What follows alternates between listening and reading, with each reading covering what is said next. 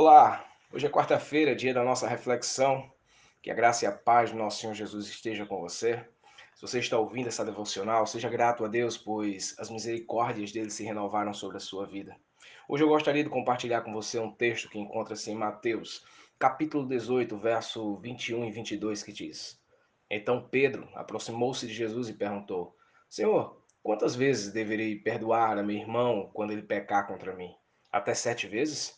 Jesus respondeu: Eu digo a você, não até sete, mas até setenta vezes sete. Sabe, que tal contabilizar menos e passar a perder mais as contas?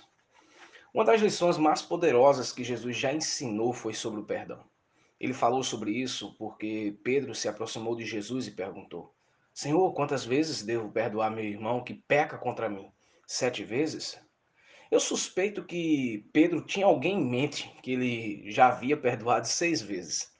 Ele provavelmente já estava pronto para dar um checkmate nessa pessoa. Independente da resposta, ele estava procurando por uma fórmula. Jesus responde: Não, você não deve perdoar sete vezes, mas setenta vezes sete. Sabe, eu, eu não sou muito bom em matemática, mas eu posso entender essa equação. A resposta é 490. Da maneira que eu li, significa que nós temos que perdoar a mesma pessoa 490 vezes por dia. Isso é muito perdão para se dar. Com uma média de um ato de perdão a cada três minutos, mais ou menos, eu acho que nós poderíamos passar o dia inteiro apenas perdoando alguém.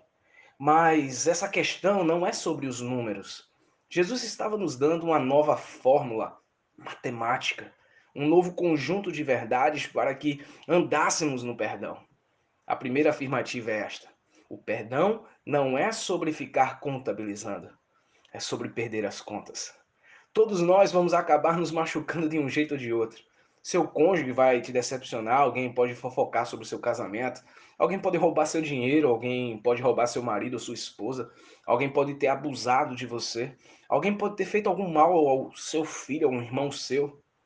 Enquanto ser ferido faz parte da realidade, ficar e permanecer amargurado é uma reação. Devemos viver um estilo de vida de constante perdão. Não é sobre satisfazer uma equação matemática. Nós devemos perdoar todas as vezes. A ideia central é: pare de ficar contabilizando e perca as contas. Ame mais, perdoe mais, creia mais, obedeça mais. Vamos orar? Senhor Deus, obrigado por esse momento.